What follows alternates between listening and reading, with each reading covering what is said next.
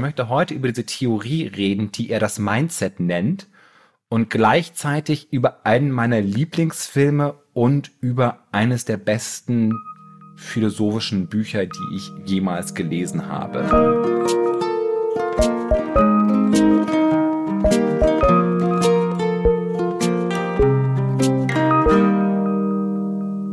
Willkommen bei Hallo Hoffnung, dem Podcast über die Hoffnung, wo wir immer wieder feststellen, it's a mad world. Ich bin Stefan Finn-Spielhoff, ich bin Autor und Texter in Berlin und mein Herz ist ein bisschen gebrochen, weil mein Lieblingscafé zugemacht hat. Aber auf der anderen Sache, was soll's?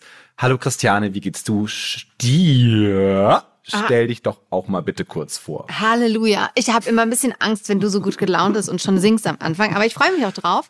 Äh, mein Name ist Christiane Stenger. Ich bin äh, Podcasterin, äh, Gedächtnistrainerin und Moderatorin manchmal auch im Leben. Äh, und ich, ich freue ich freu mich, weil du scheinst einfach, du scheinst richtig gut drupp zu sein ich kann das total verstehen, dass Leute Angst haben, wenn ich gut gelaunt bin, weil da muss man denken, wie schlimm ist die Situation, dass dieser Kerl gut gelaunt ist. Mhm. ja, der hat doch bestimmt Poster von Sioran an der Wand hängen. Und es wird auch richtig schlimm heute. Was?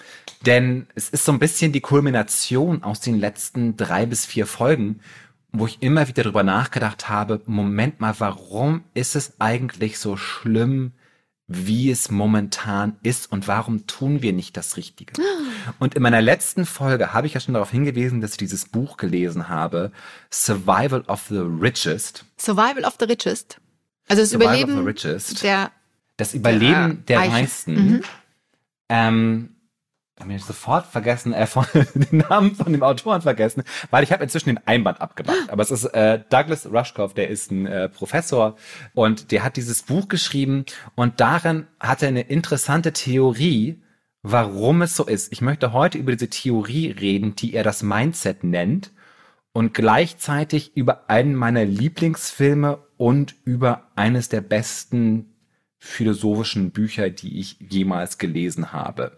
Ich bin mir nicht sicher, ob das alles zusammen klappt, aber in meinem Kopf gehört das alles zusammen. Ich bin schon jetzt aufgeregt und voller Vorfreude, diese, diese Zusammenkunft deiner Mitbringsel zu sehen, wie sie sich wir zusammen entfalten werden. Hat's gerade bei dir geklingelt? Ja. Soll ich mal aufmachen?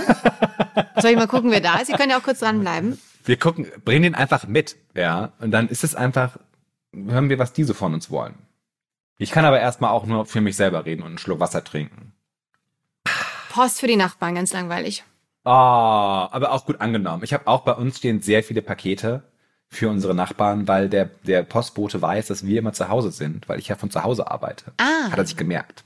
Ja, das ist sehr freundlich von dir. Der liebe Herr, dieser liebe Herr, Herr Douglas hat einen, äh, er hat dieses Buch geschrieben und es fängt mit einer total absurden Episode ein, dass er nämlich eingeladen wird von irgendwelchen Multimilliardären, um einen Vortrag über die Zukunft zu halten. Mhm. Und er denkt so, er kommt dann in so einen Raum und soll auf so eine Bühne gebracht werden. Er wird aber mit einem Auto abgeholt und in die Wüste buxiert wo er dann auf, ich glaube, es sind fünf Multimilliardäre trifft. Aber ist das fiktional oder ist das passiert? Nur so für meine also Er sagt, es ist wirklich passiert, okay. aber es klingt halt total ausgedacht. Aber es ist wahrscheinlich so passiert. Okay. Mhm. Und diese Multimilliardäre wollten dann mit ihm darüber reden, wie sie sich dann am besten mal auf die kommende Klimakrise vorbereiten. Mhm. Und zwar nicht in dem Sinne sozusagen, wie können sie ihr Leben jetzt umstellen, wenn, damit die Klimakrise nicht schlimmer wird, sondern was machen sie, wenn die Gesellschaft aufgrund der Klimakrise zusammenbricht? Mhm. Ja, also so, wo sollte man sich denn jetzt am besten Land kaufen? Damit man da noch leben kann, weil wir ja wissen, dass es irgendwie schon 2050 so sein wird, dass in, ich glaube, es sind 31 Länder der Welt dann teilweise unbewohnbar sein werden. Madagaskar gehört zum Beispiel dazu. Mhm.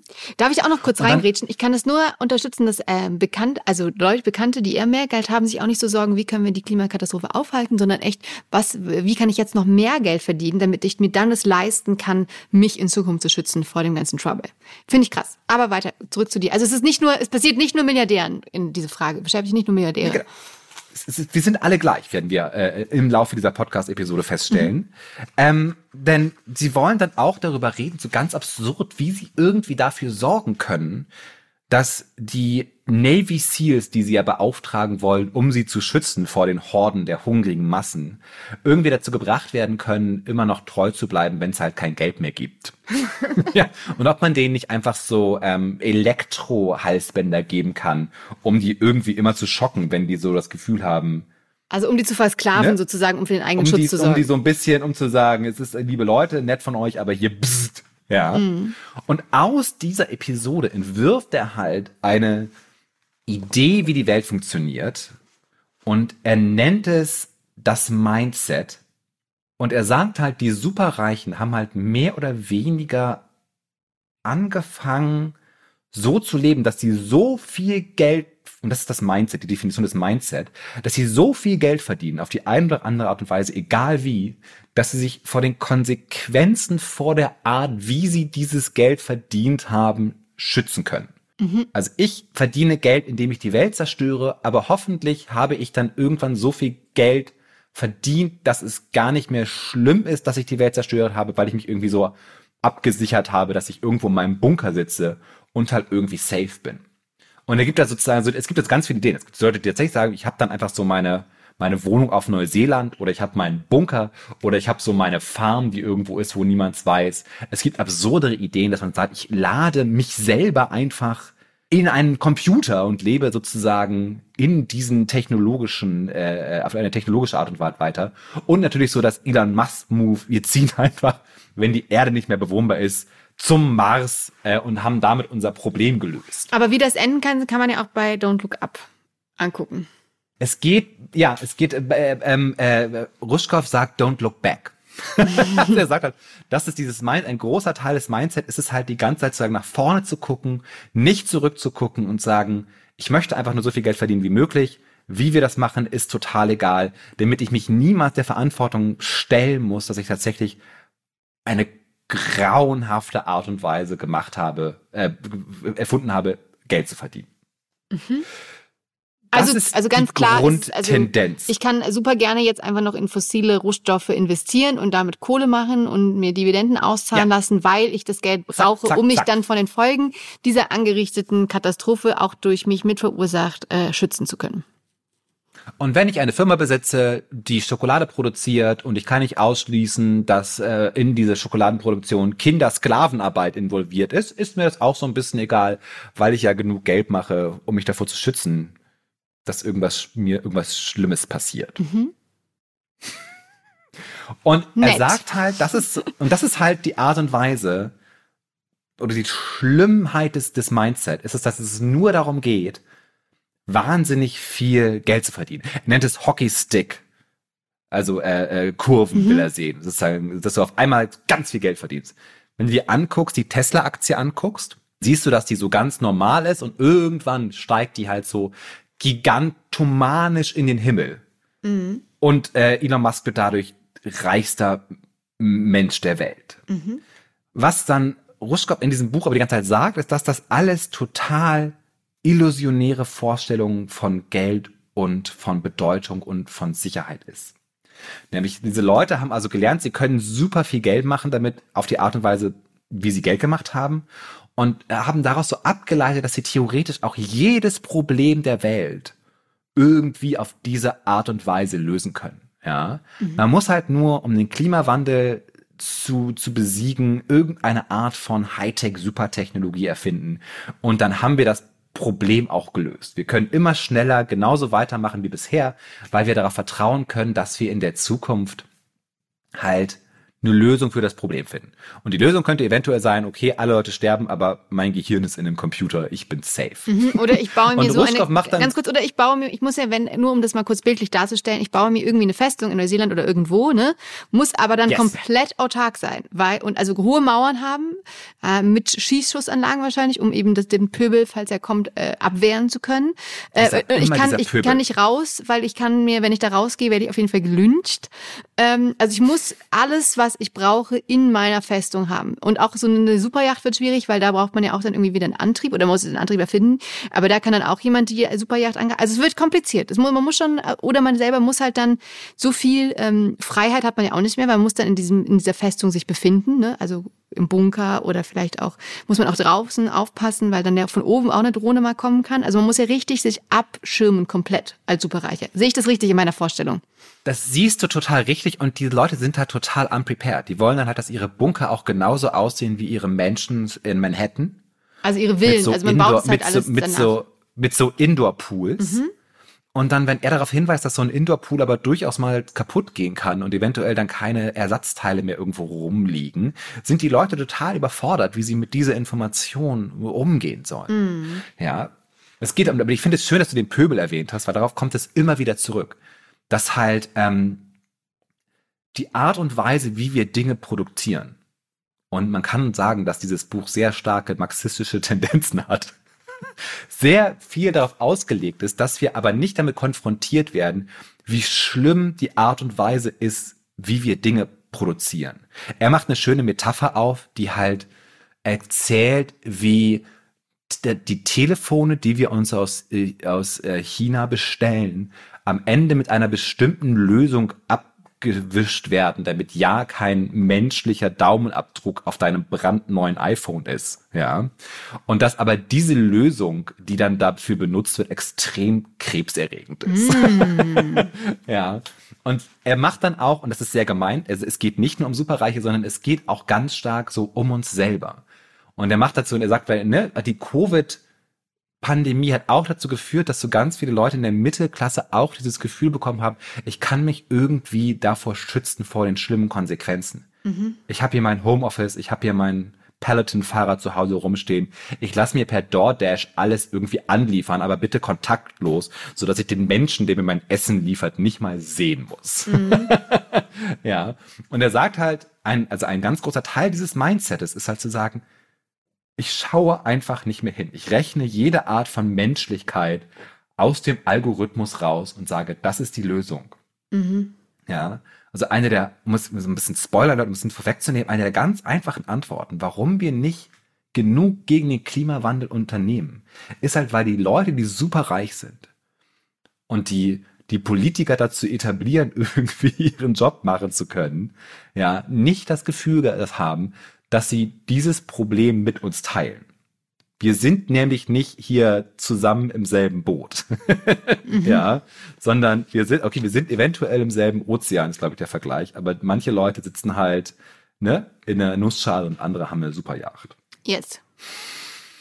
Und das ist dieses Buch. Es geht halt nur darum, wie, wie grauenhaft alles ist. Ich möchte auch das Buch nicht unbedingt empfehlen, weil es macht auch super seltsame Moves teilweise und er findet auch selber irgendwie so seine eigene Lösung, dass man halt nicht immer geradeaus gehen muss, sondern dass man so in Loops immer wieder zu sich zurückfinden muss. Darüber will ich gar nicht reden, weil mich das nicht interessiert.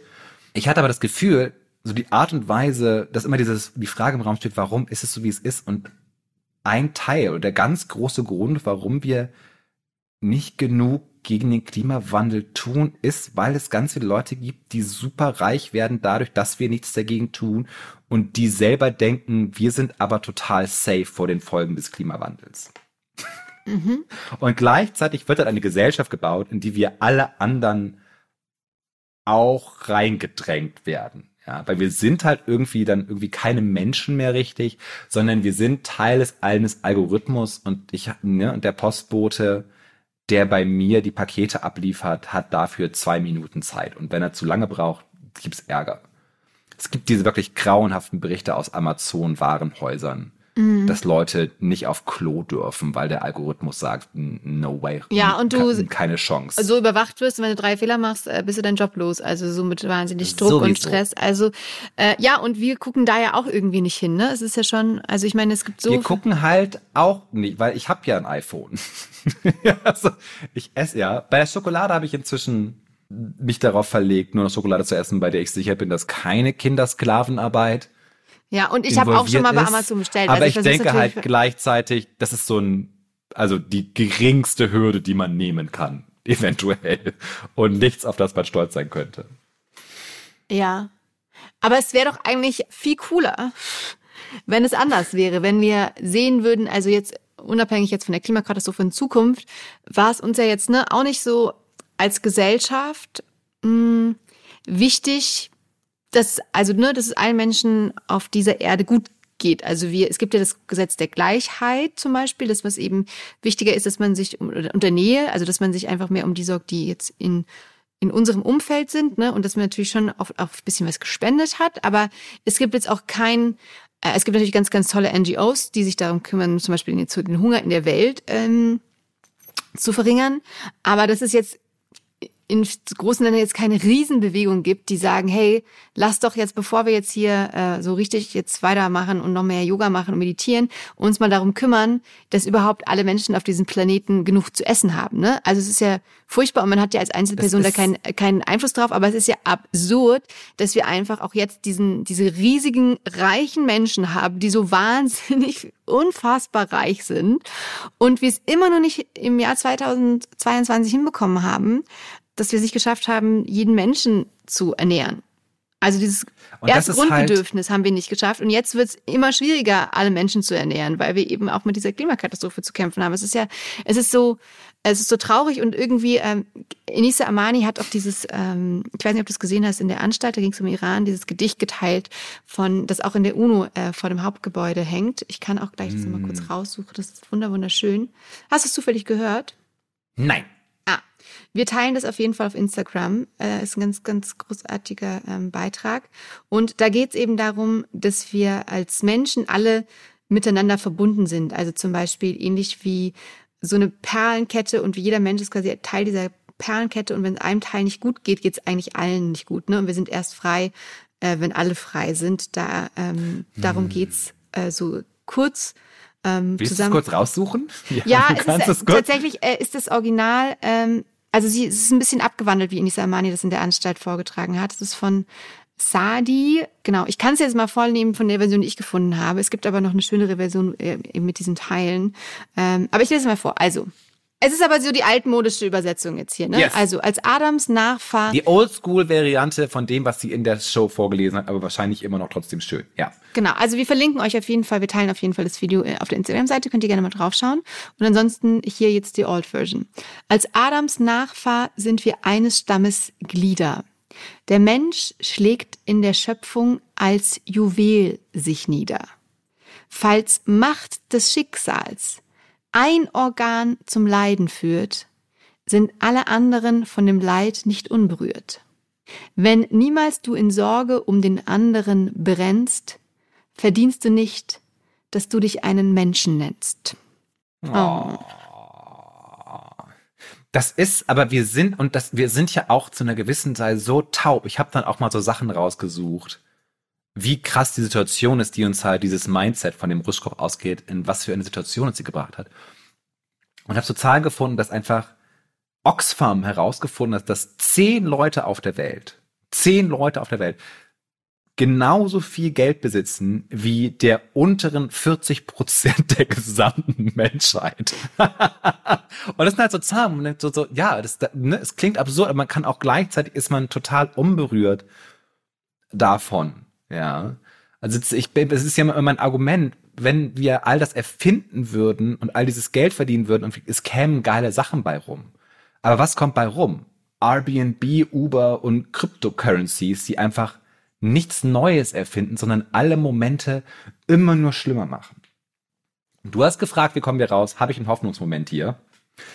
Mhm. Und ich kann nur etwas erzählen, etwas, das mich wahnsinnig geprägt hat als Mensch, worum ich immer dann denken muss die ganze Zeit. Und es ist aus einem Film und der Film heißt Contact. Mhm. Ich weiß nicht, ob du den jemals gesehen hast. Ich habe ihn gesehen. Es geht um, äh, um eine Benachricht von Aliens. Langweilige ich dich? Nein, Entschuldigung. Nein, nein, nein, nein, nein. ähm, oh Gott, das habe ich jetzt. Ich musste einfach nur. Nein. Nein, nein, nein. Oh, überhaupt nicht. ich war nur in meinem, ich. tatsächlich gerade noch in meinem äh, Gedanken verhaftet, dass wir ja auch, ne, weil wir, machen jetzt so ein bisschen superreichen Shaming, ne, aber wir müssen auch uns zugestehen, dass wir also auch ich find, zu wir haben uns auch selber alle Leute geschämt, die ein iPhone besitzen. Ja, aber wir gehören ja auch zu den zehn reichsten Prozent, die immerhin auch für 50 Prozent des, mehr als 50 Prozent des CO2-Ausstoßes ähm, dazugehören, sehr wahrscheinlich. So, und ne, wir sagen ja auch, okay, es muss mir erstmal gut gehen und dann kann ich mich irgendwann um die anderen kümmern, aber so richtig ist ja auch nicht so, dass wir jetzt 30 Prozent an die Welthungerhilfe spenden, unsere unseres Einkommens. So muss man ja auch ehrlich festhalten. was vielleicht auch ein Fehler ist. Also Großer, wir machen, ich dachte, es wäre total klar gewesen, dass wir hier nicht nur superreichen Shaming machen, sondern dass wir alle gleichzeitig Genau, aber zu, ich wollte null auf Contact, es war einfach nur, ich war, es war so ein gedankenversunkener Gene, aber nein, äh, Contact, großartiger Film. Ähm, Zemeckis, der zum Beispiel Zurück in die Zukunft gemacht hat. Mhm. Äh, und dann irgendwie später in seiner Karriere damit angefangen hat, so versucht, so fotorealistische Computerfilme zu machen und damit immer nicht so richtig viel Erfolg hatte. Wer spielt mit? Jodie Foster spielt mit. Genau, Jodie Foster hat mich Matthew total McConaughey begeistert. mitspielt. Mhm. Es geht darum, dass eine Frau ein Signal aus dem All empfängt und dann baut die Menschheit eine Maschine, damit sie ins All fliegen kann. Mehr oder weniger. Jodie Foster spielt die Wissenschaftlerin. Matthew McConaughey spielt einen Priester, der dann auch so ein bisschen ihre Love Interest ist. Und es gibt eine Szene in diesem Film, die mir immer nachgehangen hat, wo Matthew McConaughey als Priester, er ist nicht technologiefreundlich, aber er stellt immer die Frage so, okay, was bringt uns Technologie? Mhm. Und an einem Stelle sagt er einfach, wir sind einfach, wir müssen uns die Frage stellen, ob Technologie und Wissenschaft unser Leben tatsächlich fundamental an einen besseren Ort geführt hat. Und er sagt dann, ne, der macht das, der Film ist von 97, also alles, was er damals beschrieben hat, wird noch schlimmer. Er sagt, ne, wir, wir, wir shoppen jetzt vom Sofa aus, wir surfen durchs Web, ja, und gleichzeitig fühlen wir uns aber einsamer und leerer als jemals vorher. Mhm. Weil wir irgendwie abgeschnitten sind von dem, was wir als gemeinschaftliche Menschheit erreichen können. Und das ist so einer der Momente, wo ich sagen würde, wenn wir das Mindset angucken, ist es ja genau das. Das Mindset will genau das aus uns machen. Es möchte uns halt irgendwie isolieren. Es möchte uns ähm, abschneiden. Es möchte, dass wir mehr Geld ausgeben für Dinge, die wir nicht brauchen. Weil irgendwie Konsum die einzige Art und Weise geworden ist, wie wir irgendwie mit der Lehre in unserem Leben umgehen können. Weil es geht halt die ganze Zeit, wir müssen immer weitermachen, es muss immer gerade ausgehen. Und wenn du mal einen Moment lang so einen Moment der Ruhe hast, ist bei ganz vielen Leuten die Situation, ich habe jetzt eine Sekunde Pause, ich gehe sofort raus und konsumiere, weil ich diese Idee des Stillstands nicht akzeptieren kann. Weil wir natürlich auch von unserem Wirtschaftssystem geprägt sind, was diesen Wachstum braucht und deswegen uns permanent vermittelt, dass wir konsumieren müssen, weil unser System, so wie es aufgebaut ist, eben auf diesem Wachstum beruht. Leider. Und jetzt lese ich etwas vor, es ist nämlich, jetzt haben wir Contact, ist einer meiner Favoriten. Jetzt kommt der Anspruch eines der schönsten philosophischen Bücher, die ich gelesen habe, nämlich äh, das unsichtbare Komitee, der kommende Aufstand. Jeder Mensch, der mich kennt, weiß, dass wenn ich ein bisschen Wein getrunken habe, ich dieses Buch auch aus dem Regal hole und laut vorlese. Nämlich diese Passage, die ich wirklich grandios finde, wo das unsichtbare Komitee, was ein Kollektiv von französischen Philosophen ist, wo niemand genau weiß, wer da genau mitmacht. Aber sie beschreiben halt dieses Wirtschaftssystem, das Ruschkow das Mindset nennt, selbst als eine Militärkampagne, als ein Kriegsschrei, der sich gegen alles richtet, was zwischen den Menschen ist, gegen alles, was undeutlich kursiert, alles, was unsichtbar verbindet, alles, was sich der vollständigen Trostlosigkeit in den Weg stellt, gegen alles, was macht, dass wir existieren und dass die Welt nicht überall wie eine Autobahn, wie ein Vergnügungspark oder wie eine neue Stadt aussieht. Reine Langeweile, ohne Leidenschaft und wohlgeordnet. Eisig leerer Raum, durch den nur noch registrierte Körper, selbstantreibende Moleküle und ideale Waren hindurchgehen. Und genau das, finde ich, passt jetzt am Ende dieses Podcasts wunderbar zusammen. dass wir nämlich tatsächlich ein Großteil des Problems, warum wir das mit dem Klimawandel nicht hinbekommen, ist, dass wir ein Wirtschaftssystem gebaut haben, das darauf beruht, dass wir immer weiter mit irgendwelchen absurden Ideen Geld verdienen, aber nicht wir alle, sondern ein wenige super viel und ein paar der anderen auch, damit sie sich nicht aufregen und das Gros der Menschheit einfach dafür ausgenutzt und auch äh, in Gefahr gebracht wird. Und wir alle aber auf eine oder die andere Art und Weise daran partizipieren müssen, obwohl wir dadurch auch noch nicht mal glücklich werden, sondern nur voneinander isoliert. Wo war das der Part mit der Hoffnung? das ist der Ist-Zustand. Der Part mit der Hoffnung ist, dass es nicht so sein muss. Ja. Wir können das ist ein super guter Slogan. We can eat the rich. ja, es also auf Twitter, es gibt auf Twitter gab es mal den Tweet, der wunderschön war. Ähm, das Beste, was wir gegen, äh, wenn wir einen Milliardär essen, haben wir mehr gegen den Klimawandel getan als bisher überhaupt. ich finde Milliardär essen immer noch nicht so eine großartige Lösung, äh, aber ähm, als Metapher vielleicht ganz, äh, ganz hilfreich als Bild. Jetzt an dieser Stelle, genau, ähm, auch meine Rede natürlich, genau, wir reden oft viel zu oft über Verzicht und Individualkonsum. Wir müssen aber ans System ran und es wäre doch eigentlich eine schöne, hoffnungsvolle Aufgabe als Gemeinschaft, als Menschen, die gute Ideen haben, mal zu überlegen, wie kommen wir aus dieser Kapitalismus-Abwärtsspirale, die immer nicht nach oben, nach oben drehen sollte, aber uns nach unten dreht, raus? Wie kann man diese Kreislaufwirtschaft etablieren, dass es allen gut geht, dass alle zufrieden sind, dass alle frei sind, dass ähm, keiner ausgebeutet wird, dass wir trotzdem alle cool sind?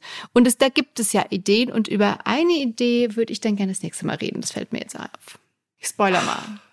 To be continued. To Dann ist das continued. ja doch nicht das Staffelfinale, als dass ich es angekündigt habe, sondern Staffel Zweiteiler. Zweiteilige ja, Staffelfinale. Ähm, das ist ja auch total normal. Es gibt noch es ging ja auch wirklich. Ja, Eine Staffelfinale ja hört ja auch immer mit dem Cliffhanger deshalb auf. müssen wir gar keine Hoffnung jetzt haben, weil Cliffhanger ist ja, die Welt ist grauenhaft.